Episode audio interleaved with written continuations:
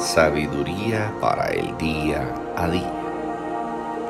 Estén siempre gozosos, oren sin cesar, den gracias en todo, porque esta es la voluntad de Dios para ustedes en Cristo Jesús.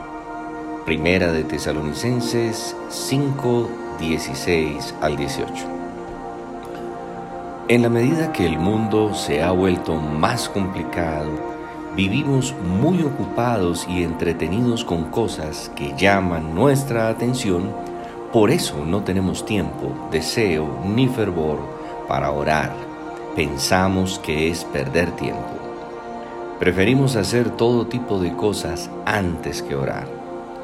Es sorprendente ver cómo la oración se ha perdido en la vida del creyente, pues se ha vuelto deficiente y en algunos casos inexistente. Aunque debiéramos orar naturalmente, orar no es fácil. Hay una lucha espiritual contra ella. Para los creyentes debiera ser algo natural venir a la presencia de Dios a interceder ante el trono de la gracia, porque esta es la única solución para todas las situaciones de la vida. Dios nos deja ver que todos los avivamientos que han existido se han manifestado por el poder de la oración. Pero en muchos creyentes la oración ha perdido su valor y solamente lo hacen cuando están en gran necesidad. Cuando las cosas van bien hay tendencia a dejar de buscar a Dios. Pero no podemos ver a Dios solamente como un solucionador de problemas y no como nuestro Padre amoroso que desea comunicarse con sus hijos. Cuando la oración es egocéntrica, se pierde la motivación porque Dios no responde como esperamos.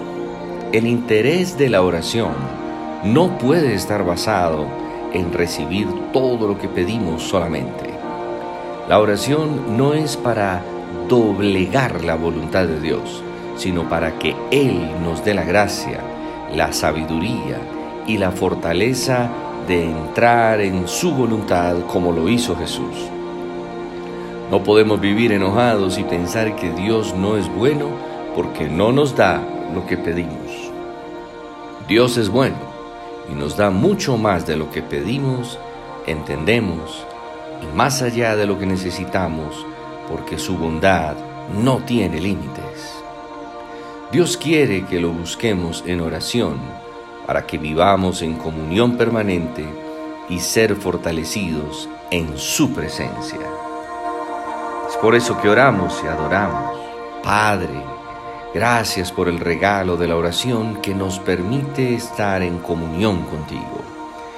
Queremos vivir cerca a ti en oración sincera. Ayúdanos por la gracia de tu Espíritu a quitar las preocupaciones de nuestro corazón para entrar en comunión contigo cada día. Feliz y bendecido día.